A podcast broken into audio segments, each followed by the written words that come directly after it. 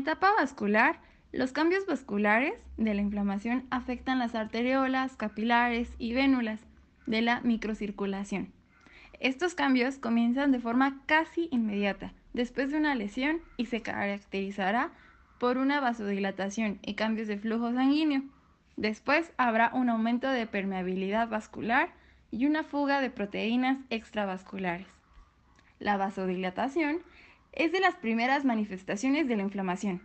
Hace una construcción transitoria de las arteriolas que dura segundos y como resultado la zona se congestiona, que es decir, hace una acumulación excesiva y produce un enrojecimiento, que será un eritema, y calor en una fase aguda.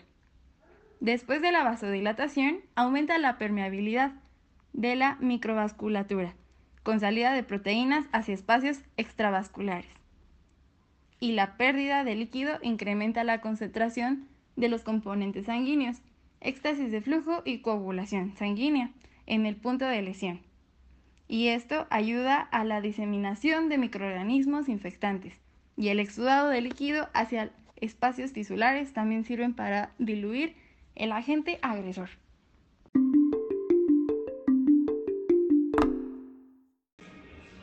En la etapa vascular, después de haber eh, dado indicios de signos cardinales de lo que es la inflamación aguda y después de haber afectado las presiones eh, osmóticas, presiones hidrostáticas, este, así como también toda la microcirculación, la permeabilidad que fue afectada como parte del daño tisular este, hace que la inflamación siga dando patrones de respuesta que se, que se dividen en tres patrones. Uno es el, el patrón de respuesta transitorio inmediato, que es de una lesión menor, apareciendo poco después de la lesión, es casi siempre reversible y de corta duración. Como segundo está la respuesta inmediata sostenida, que son ya lesiones que son un poquito más graves, que continúa por varios días, bueno, puede continuar, afectando también a la, a la microcirculación como son arterias, venas y capilares. En, este, en esta respuesta hay un daño endotelial y se produce como por ejemplo en quemaduras o productos de, de alguna infección bacteriana. Y tercero está la respuesta inflamatoria tardía o respuesta tardía, en el que se aumenta la permeabilidad, pero se hay un retraso de 2 a 12 horas o sea, tarda en responder el, cuerpo, ¿no? Dura, eh, bueno, el sistema inmunológico, dura este, horas, días y afecta a las venas y capilares. Este, esta se va dando por, como por ejemplo eh, exposición a radiación, como por ejemplo quemaduras solares. Y esa es parte de la etapa vascular.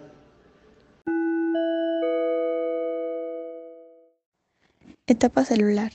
Esta etapa está marcada por cambios en las células endoteliales que recubren la vasculatura y por el desplazamiento de los leucocitos fagocíticos al área de lesión. La secuencia de fenómenos en la respuesta celular a la inflamación aguda incluye cuatro etapas. 1. Marginación y adhesión. 2. Transmigración. 3. Quimiotaxis. 4. Activación y fagocitosis leucocíticas. La inflamación aguda es la reacción inmediata y temprana ante un agente nocivo. Esta respuesta, que controla y elimina células alteradas, microorganismos y antígenos, comprende dos fases, la fase vascular y la fase celular. La función principal de la respuesta inflamatoria es limitar el efecto adverso del agente patógeno y eliminar los componentes tisulares dañados, lo que permite la reparación del tejido.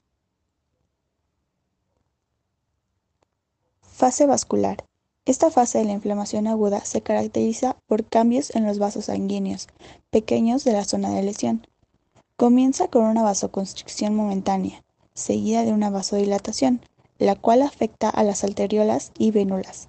Con el aumento consecuente del flujo sanguíneo capilar, esto causa calor y enrojecimiento. Lo anterior hace que aumente la permeabilidad vascular con salida del líquido rico en proteínas hacia el espacio extravascular Esta pérdida de proteínas reduce la presión osmótica capilar y eleva la intersticial. Aunado a esto, con el incremento de la presión capilar, permite la salida de mucho líquido que se acumula en los espacios tisulares, lo que da lugar al aumento de volumen, dolor y alteración funcional. Conforme el líquido sale de los vasos, el flujo sanguíneo experimenta éstasis y la sangre se coagula, lo que ayuda a localizar la extensión de los microorganismos infectantes.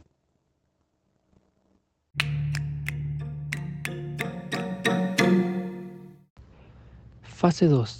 Celular. La fase celular de la inflamación aguda implica la llegada de leucocitos, sobre todo neutrófilos, al sitio de la lesión, porque constituyen el 60% de estos. La llegada y la activación de leucocitos pueden dividirse en los siguientes pasos. Adhesión y marginación, transmigración y quimiotaxis. La atracción de leucocitos a las vénulas se facilita por la disminución de la velocidad del flujo sanguíneo y la marginación hacia la superficie vascular. La adhesión y la transmigración leucocíticas desde el espacio vascular hacia el tejido extravascular se facilita con las moléculas de adhesión complementarias. Después de la extravasación, los leucocitos migran en los tejidos hacia la lesión por quimiotaxis. La quimiotaxis es un proceso dinámico y dirigido por energía. Una vez que los leucocitos salen del tejido del capilar, se mueven por el tejido guiado por un gradiente. Durante la etapa final de la respuesta celular, neutrófilos, monocitos y macrófagos activan para la degradación de bacterias por un proceso llamado fagocitosis. La fagocitosis consta de tres pasos: reconocimiento y adherencia, englobamiento y destrucción intracelular.